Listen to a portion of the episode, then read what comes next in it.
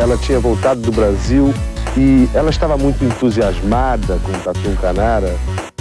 Não sei, isso aí pode ser intuição da mãe, sei lá, de, de outras crianças conversando, não sei. 10! Nota 10!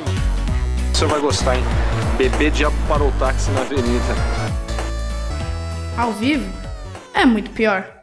Eu sou a Camila Kintzel. E eu, Danilo Corsi.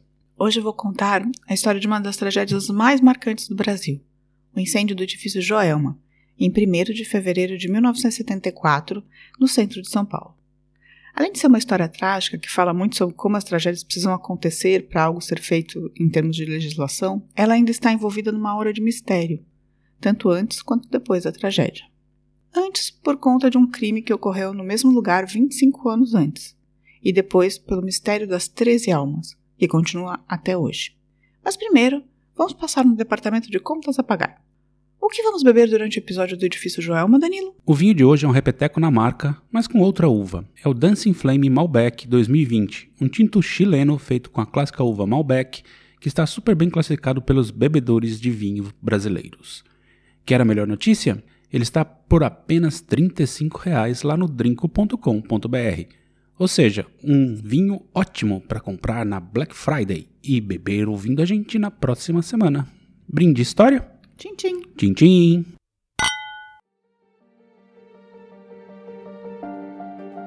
De repente eu comecei a ouvir uma agitação.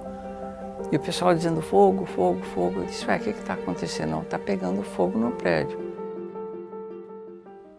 Para começar, vale dizer que esse episódio vai ter uns pedaços com uma descrição meio gráfica, pois muita gente morreu na tragédia. Também acontece alguns suicídios por conta da situação calamitosa do prédio no momento do incêndio.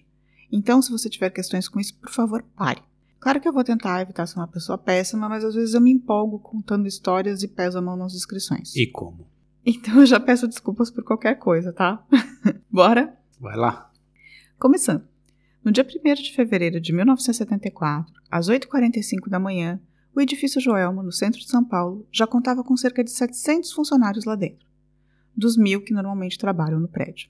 Então acontece um curto-circuito no ar-condicionado no 12º andar. Vale dizer que o prédio, construído cinco anos antes, tinha 25 andares, dos quais 10 eram de estacionamento, que eram os de baixo, então vinham 15 andares de escritório. Os andares de escritório foram alugados pelo banco de crédito Crefisul, que acabara de ser vendido para o Citibank. A maioria dos funcionários era muito jovem, entre 20 e 30 anos, com curso superior ou cursando a faculdade. Então era uma galerinha, assim, trabalhando no prédio, jovem ainda, no, no banco Crefisul. Um desses funcionários sente o cheiro de queimado e vai lá olhar. Ele vê o princípio de incêndio e corre para buscar um extintor, mas não dá tempo.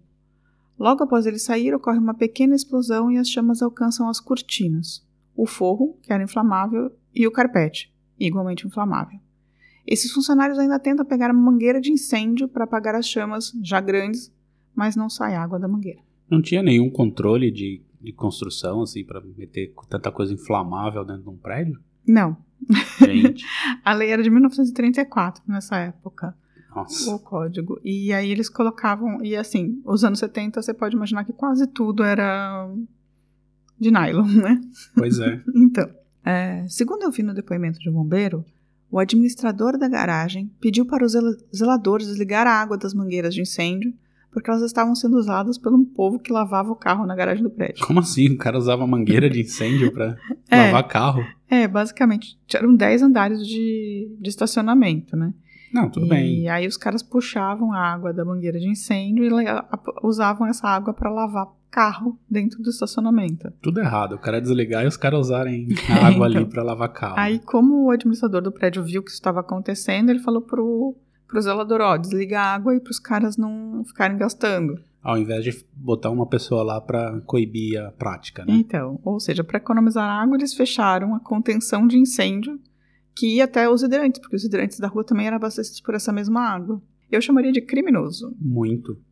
E isso atrapalhou muito o trabalho dos bombeiros, como você vai imaginar, né? Bem, aqui vale dizer que em 1974 também ainda não havia uma grande regulamentação de incêndio. É, mesmo com o outro grande incêndio que tinha ocorrido no centro de São Paulo só dois anos antes, que era o famoso incêndio do edifício Andraus. Que acho que até vale contar num outro episódio, né? Ano que vem, daqui a uns três anos, enfim. Enfim, Pelo projeto, o prédio não tinha escadas de incêndio e, na verdade, só tinha um jogo de escadas que ficava no meio do prédio, entre dois blocos. E como elas não eram isoladas por portas corta-fogo nem nada, elas acabaram virando uma, tipo uma chaminé, sabe? No, no- na hora do incêndio.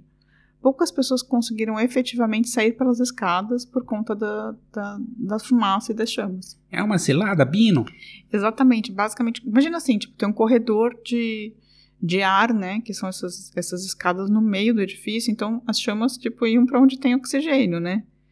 E, e a fumaça também era um lugar de escoar, então virou uma cilada. Por conta de todos os materiais inflamáveis do prédio, que eram móveis de madeira, divisórias de madeira, carpete, cortina, etc., em 10 minutos, o incêndio que começou no 12º andar chegou ao 25º. Foi muito rápido. Pensa em 10 minutos o incêndio, tipo... Ah, era uma caixinha de pólvora o negócio ali, né? É. Os bombeiros eles chegaram logo em seguida e começaram a tentar apagar o fogo e retirar as pessoas. O problema é que ninguém estava conseguindo descer pela escada por conta do efeito chaminé, que eu já contei, e a escada Magiro só ia até o 14º andar. Ela não conseguia ir mais para cima. Com todos os andares, esses outros andares acima, né, do 14º até o 25º em chamas, né, é, as pessoas desesperadas. Algumas pessoas se apoiavam nos parapeitos das janelas, em pequenos pedaços da laje, em especial nas janelas dos banheiros e das cozinhas que ficavam nas extremidades do prédio. Porque aí, tipo, tinha menos fluxo de fumaça, sabe? Por fora do prédio. Uhum. Outras pessoas é, tentaram subir para a cobertura. Teoricamente, é isso que você não deve fazer em um incêndio de maneira nenhuma, assim. Mas o prédio não tinha brigada de incêndio e teve uma outra explicação cultural para isso. Justamente o incêndio do Andraus.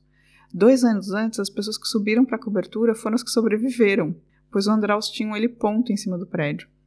Mas não foi o que aconteceu nem um pouco dessa vez, assim. A coluna de fumaça era muito espessa e os helicópteros privados do exército não conseguiram chegar muito perto a princípio. A temperatura também ficou altíssima na laje, complicando muito mais as coisas. Horrível, né? Se for pensar. Ah, sim. Nossa. Aí... É. E na verdade esse incêndio ele teve várias outras coisas em comuns.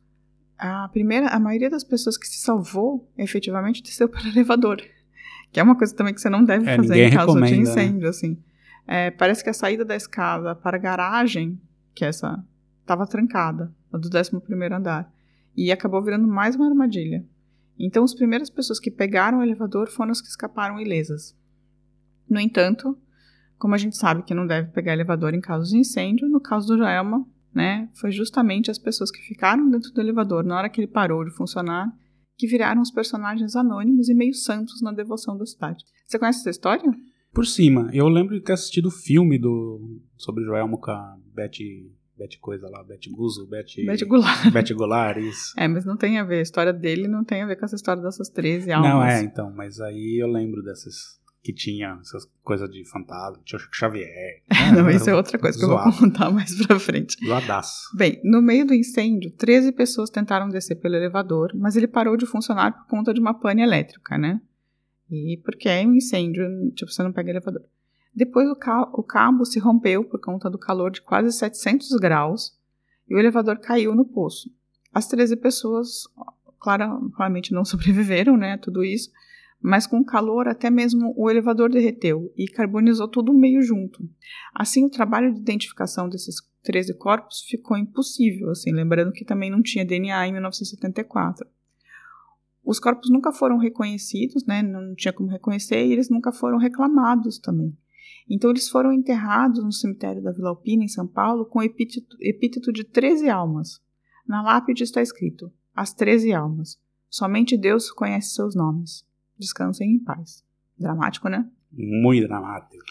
Mas reza a lenda que as 13 almas ainda são ativas no mundo religioso, pois atendem pedidos das pessoas, ajudam pessoas. Tudo que você precisa é ir até lá ao cemitério da Vila Alpina e deixar um pouco de água sobre as tumbas. O zelador também parece que ele rega as tumbas, assim, tipo, joga água, para evitar que elas gritem à noite. O que, que você acha, Danilo? Misticismo. Ué, você não acredita nas almas dos Não. mortos gritando à noite? Não, mas tem é uma boa história pra contar, mas não. Ah, você tem que jogar água lá. Se Jogar você for, joga água. Bem, mas voltando... Quando chove, não eles atendem todos os desejos de todo mundo, é isso?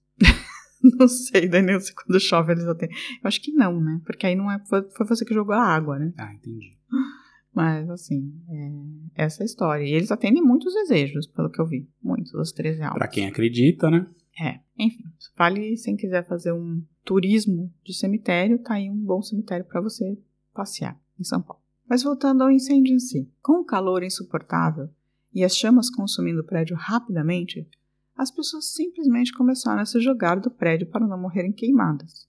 Lembra o 9 de setembro lá, né? Também. As 11 pessoas de se- setembro. É, isso, 11 de É, que eu fiz na- invertido. o, o que é, é compreensível, né? Numa situação desesperada, as pessoas tomam medidas desesperadas. Foram cerca de 30 pessoas que se jogaram, além de algumas que caíram tentando alcançar a escada Magiros nos andares logo acima.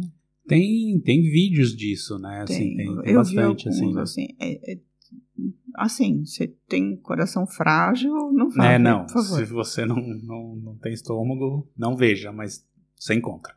É. Eu li a narrativa de um bombeiro que estava descendo com uma mulher desmaiada em suas costas, né? Ela, ela presa nas costas dele, quando duas pessoas se jogaram.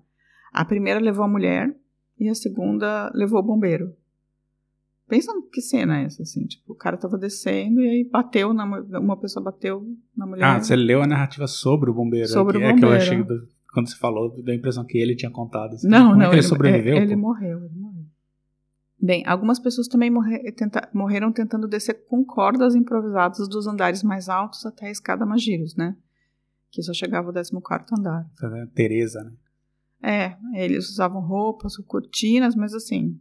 Não segura, né? É, então é difícil segurar, mas é o desespero, né? Ah, mas, claro, al- eu al- acho que eles tinham que tentar alguma coisa, óbvio. Assim, algumas pessoas conseguiram, principalmente as pessoas que estavam tipo, no 15, 16, sabe? tá, não é porque- tão longe assim É. do 14, né? Então, até uma mulher, ela se jogou mesmo, assim, ela, tipo, ela fez o sinal da cruz e se jogou na escada, sabe? E a Uhum. galera conseguiu pegar ela, assim. Então, assim, tipo, quando a distância não era tão grande, até que fazia sentido, assim, mas a galera que tentou descer quatro, cinco andares com uma Teresa feita de cortina, sabe? Tipo, É, não rola. não rolou. Mas eu imagino que, assim, é o, é o desespero mesmo. Outra narrativa conta a história de uma mãe que se jogou do prédio com o bebê. E o bebê foi levado para o hospital chorando com vida. Parece que a mãe amorteceu a queda. Eu não consegui mais informação sobre o bebê, mas a mãe, obviamente, faleceu ali. O bebê foi levado para o hospital de clínicas. Que eu achei uma falha da imprensa da época não seguir a história do bebê, né? Ah, não sei também. Talvez seguiu e só não tem informação disponível. É, eu tentei achar, mas não achei. Bem, no fim, com muito esforço, os bombeiros conseguiram ampliar a escada e fazê-la chegar até o 19 andar, o que já ajudou bastante. Eles né? fizeram um puxadinho com que. É, basicamente que rolou eles ali? colocaram uma outra escada em cima da escada magia. Entendi. É, um helicóptero também conseguiu pegar duas pessoas e levá-las pa- para o prédio ao lado, o que é bem pouco, mas enfim. Em uma no- manobra arriscada, um bombeiro conseguiu se jogar do helicóptero para o telhado para tentar entender o que estava acontecendo e ajudar o povo da laje. Na queda, ele quebrou uma telha com o pé e quebrou o pé também. e aí veja só o azar, né? Porque, tipo, aí tinha um bombeiro que nesse exato momento virou vítima do incêndio, porque é um bombeiro com o pé quebrado no, numa laje em chama. Mas mesmo com o pé quebrado, ele tentou acalmar as pessoas e tal. O problema é que muito poucas pessoas se salvaram no telhado, a maioria já estavam já estava morta. O que aconteceu foi que as pessoas elas tentaram se proteger das chamas embaixo das telhas de amianto. Então, Meu Deus. é, mas a temperatura era alta demais e elas acabaram morrendo entre a laje e o telhado, sabe? Uhum. Foram mais de 100 pessoas que morreram assim, no telhado do Joel. Quando conseguiram controlar as chamas e antes de tirar esses corpos, eles levaram um padre para fazer uma extrema unção. Assim. Eu acho que o maior número de pessoas, na verdade, morreu fora as 30, né, que se jogaram. é, teve essas que estavam no, no telhado mesmo. Mas eu vi também um bombeiro dando uma explicação interessante que nem todas as pessoas que se jogaram, na verdade, elas se jogaram. Algumas estavam no telhado com as labaredas altas e assim a chama e o calor acabam consumindo oxigênio. Então, por um instinto de respirar, as pessoas tentam chegar perto da mureta procurando ar, né? Assim, porque elas não estavam conseguindo respirar. E aí o problema é que quando elas colocavam a cara para fora do prédio, né, na mureta, vinha a fumaça. E aí muitas morriam de asfixia mecânica ali naquele lugar, sabe? Sim, é um pesadelo, né? A situação toda. Ah, então, em muitos casos, não é que as pessoas se jogaram do telhado, elas morreram de asfixia e caíram do telhado. Eu acho. hum, Faz, faz sentido, É. mas enfim, não E- tem como saber, né? É, não todas, porque algumas simplesmente jogaram, dá pra ver em alguns vídeos, assim. Em especial as que estavam próximas das cozinhas, porque com os incêndios, os botijões de gás que tinham nas cozinhas começaram a explodir. Então imagina, tipo, desespero, você tá, né, você começar a ouvir explosão, assim, além de tudo. E, e aí eu também ouvi o relato de uma mulher que tentou se jogar, mas foi impedida por um senhor que, que, era um senhor absurdamente calmo, que ele ficou calmo fumando na beirada da mureta, assim, por horas. Ele foi uma das últimas pessoas a ser resgatada, assim. Quatro minutos depois, os bombeiros conseguiram aumentar a escada e salvar a mulher. O cara foi sensacional com a moça aí. Sim. Um personagem do Joelma que acabou ganhando o destaque foi Volquimar Carvalho dos Santos. E ela tinha 21 anos, era de uma família espírita e trabalhava com processamento de dados no banco. Ela ia se inscrever na USP no dia seguinte, pois tinha passado em letras. Olha só. Volkmar trabalhava no 23º andar do prédio e não sobreviveu. Ela e suas amigas do departamento morreram intoxicadas pela fumaça. Foi essa daí, essa daí que eu lembro do filme, Chico Xavier pega Então, as mensagens dela. Mas ela não é a Volkmar, ela é- no filme ela chama Lucimar. Porque ninguém pode dar nome para um personagem de filme de Volkmar, porque não sei que mãe é essa. Mas a história da, da Volkmar não acaba aí. O irmão dela, que também trabalhava no banco, tinha o nome normal de Álvaro. Sobreviveu.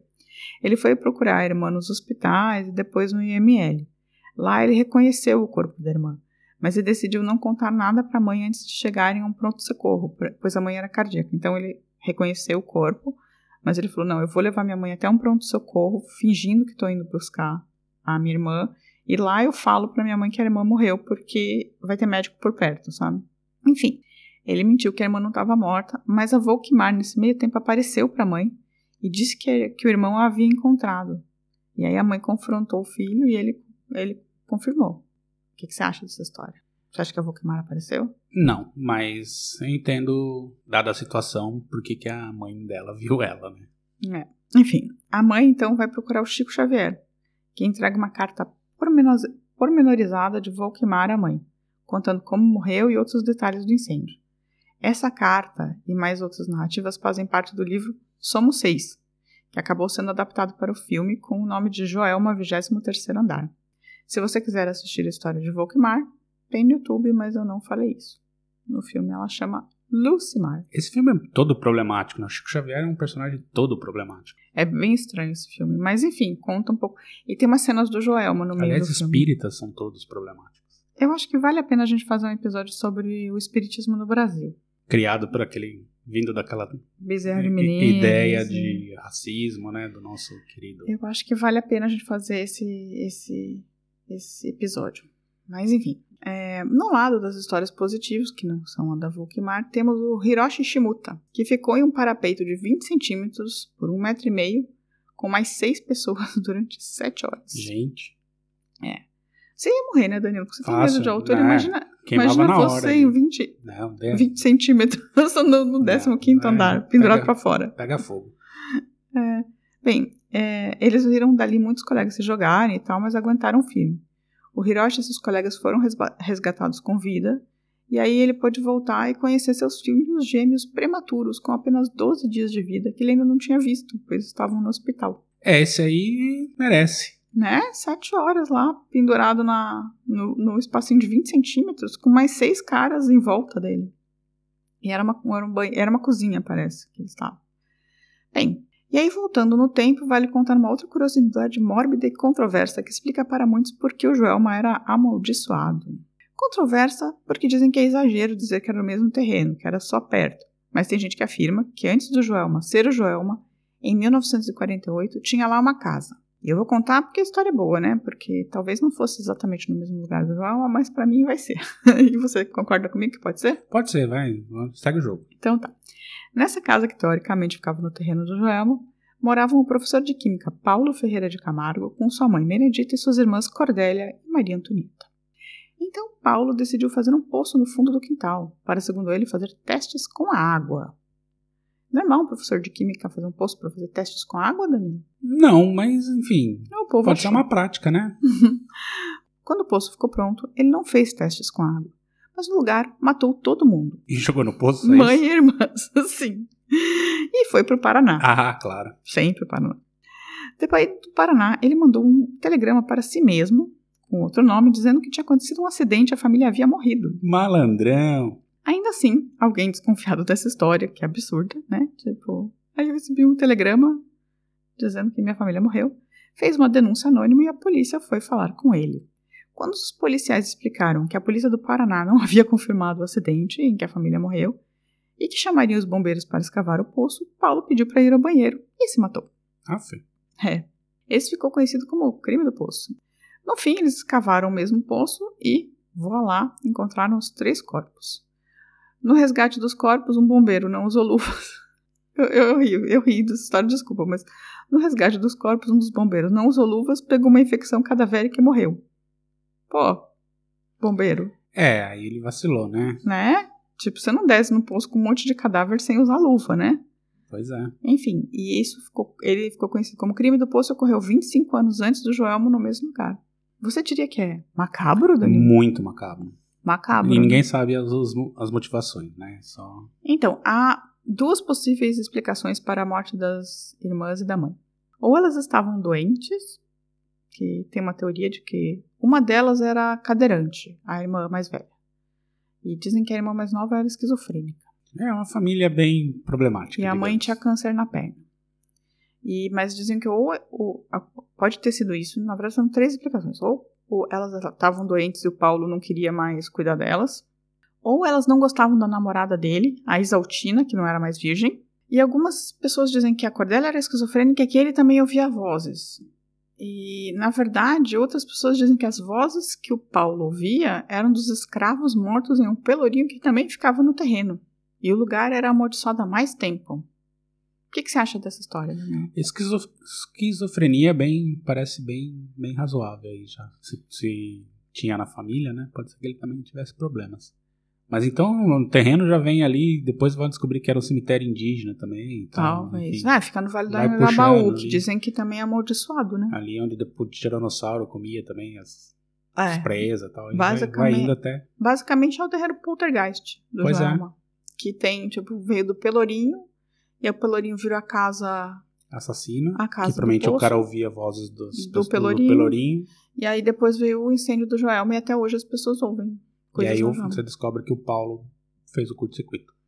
O Paulo não fez o curto-circuito, ele era professor de química, não de física. Enfim, mas voltando ao nosso assunto principal, o incêndio do, do Joelma, que havia começado antes das nove da manhã, só acabou mesmo às três horas da tarde. Na verdade, por volta das duas da tarde, os bombeiros queriam encerrar as buscas por sobreviventes, quando um cara que estava com um telescópio acompanhando o incêndio do seu escritório, no outro lado né, do, do Vale do Angabaú, ligou para a Jovem Pan para avisar que tinha visto três pessoas no 21º andar. A princípio não acreditaram nele, mas foram lá e acharam as três pessoas que ainda estavam mesmo com vida. Olha, o tiozão fofoqueiro aí tá. Não é? Que sorte de ter um bisbilhoteiro por perto. Agora pensa no cara que tem um telescópio no seu escritório. ah, óbvio que ele tá vendo pessoas, né? Eu, cê- é, enfim.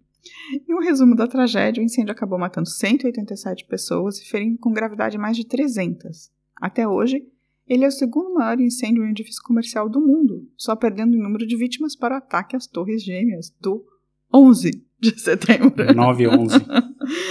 11 de setembro. Depois do acidente, as normas de combate a incêndio foram revisadas e se tornaram as que são hoje. que na verdade estava na hora de dar uma revisada. Recentemente teve um incêndio, né, lá em São Paulo, né? Teve da Bo- Botkiss, né? Não, da Botkiss é também, mas não teve, não foi. Ou foi desabamento? Teve um desabamento. Desabamento, Teve um né? desabamento. O prédio do Joelma ficou quatro anos em reformas e foi reinaugurado como edifício Praça da Bandeira. Na verdade, eles até tentaram eh, reinaugurar como novo Joelma, mas não deu certo. Hoje ele ainda funciona e tenta evitar que as pessoas relacionem o lugar ao Joelma. Algumas pessoas falaram que às vezes rolam uns fantasmas por lá e tal, sabe, umas vozes, umas mulheres de branco na garagem, assim, mas a maioria das pessoas nunca viu nada. Em 2004, um comitê de campanha do Serra foi montado naquele prédio e eles chamaram uma monja budista para sentir a vibe do local. Parece que a monja disse que ainda precisa rezar bastante ali. O que você acha, Danilo? Rola abrir um escritório do siteguide.dev, a sua empresa lá no Israelma? Pode ser, pode ser. Gosto da ideia. Você não tem medo tem não. do incêndio? Não, se, for, se o prédio for seguro, Dos Né? fantasmas? não tem. Mas o que me intriga aí, assim, não explodiu o carro. Não. E como é que eles conseguiram água se estava tudo fechado? Como assim? Você não, eles não fechavam o hidrante lá? A água do prédio? Não, eles ligaram? Que, que... Ah, como que? O... É, Não, eles, consegui- bombeiros. eles conseguiram ligar depois a Ah, água tá. do prédio, levaram quatro ou cinco caminhões-pipa pro lugar. Até a empresa do, do metrô doou caminhões-pipa com água que os, os bombeiros usaram. E, assim, na verdade, o incêndio foi tão forte que entre 8h45 e 10 da manhã, tudo que tinha de, de inflamável no prédio já tinha queimado. Então, acabou virando mais um trabalho de rescaldo, assim. Entendi.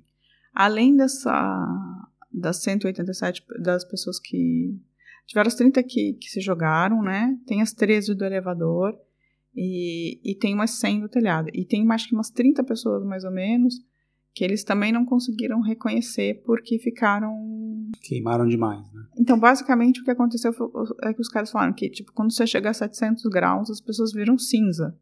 E aí jogaram água, entendeu? Entendi. Então, tipo, não tinha como nem achar essas pessoas. Uhum. Então, tem os desapare- alguns desaparecidos do Joelma, além dos 13, tá?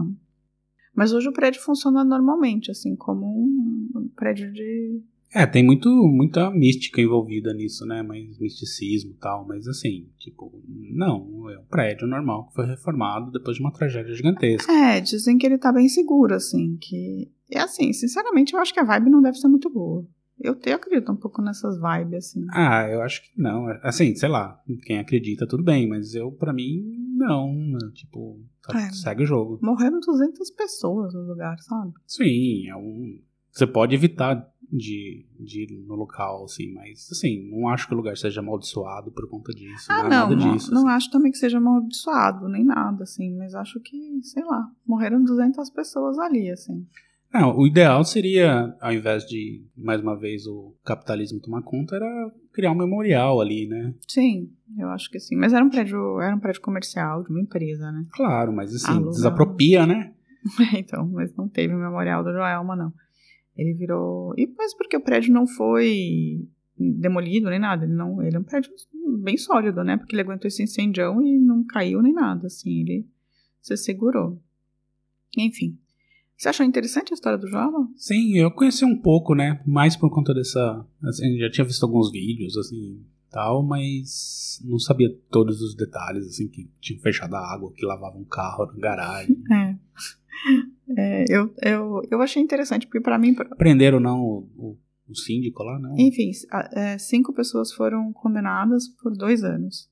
É, o cara da empresa de, de o elétrica, né, que cuidava do ar-condicionado, duas pessoas, e mais três pessoas da administração do prédio. Elas foram condenadas por, né, falta de- Negligência. negligência. Mas assim, e homicídio doloso. Só que elas foram condenadas a dois anos e não pegou nada. Ninguém nunca foi preso por isso. É, o Brasil sendo o Brasil, né? Impunidade nessas coisas assim. Tipo, pega o pessoal lá da Vale, tá tudo solto aí. Não, todo mundo solto. Não, assim, não tem problema. A galera do Batomushi, né? Que é o mais Da absurdo. Botkiss. É, o do, daquele outro. esse- Do Batomushi que a gente tem um episódio, o pessoal se mandou do Brasil, né? É. tem isso. É, que nem Eles os caras gringos, do, né? do Learjet lá também. Sim, os americanos. Os né? americanos que também se mandaram no Brasil, assim. Então, basicamente, você pode fazer o que você quiser no Brasil. Mas, bora tomar uns golinhos do Dancing Flames e, e, Sim, Flames agora ficou macabro. e pros comentários? Bora lá.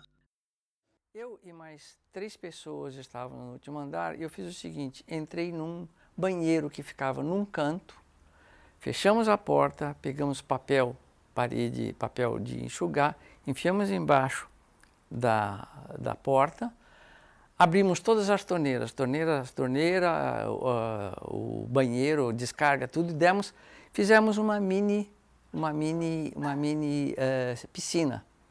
Porque com aquele calor todo a gente precisava se ah, ah, molhar para aguentar o calor. Então com aquilo a gente tinha um pouco de água. Eu me molhei, molhei, tirei a gravata toda porque eu achei que aquilo ia atrapalhar. Me molhei e ficamos naquele banheiro lá. E dava para fora, tinha uma janela. Eu percebi que o fogo estava batendo a porta.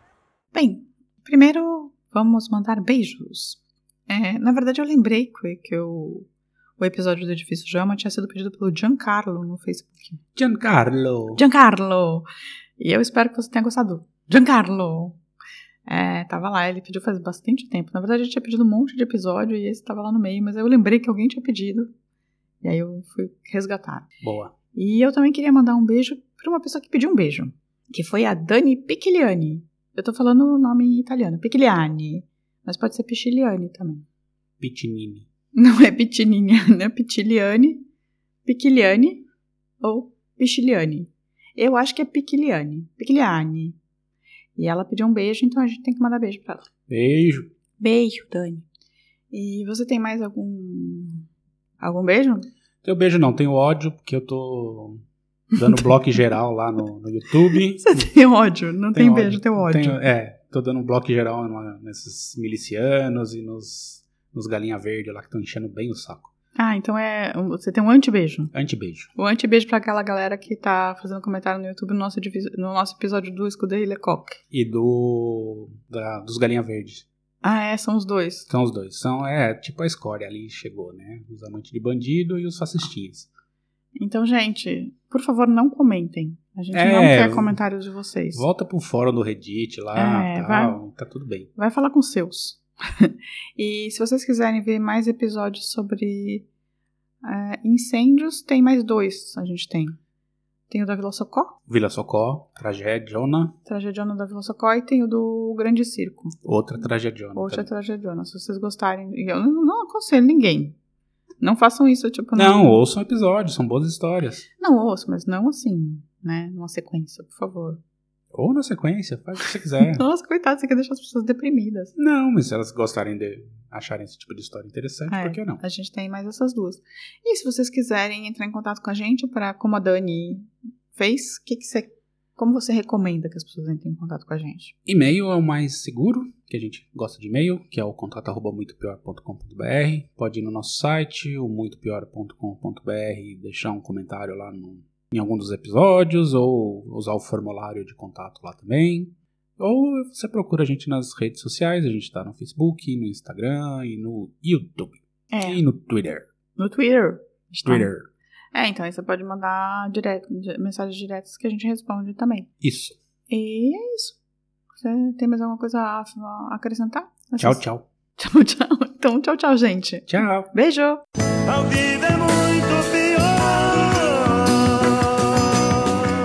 Este programa é um oferecimento de drinco.com.br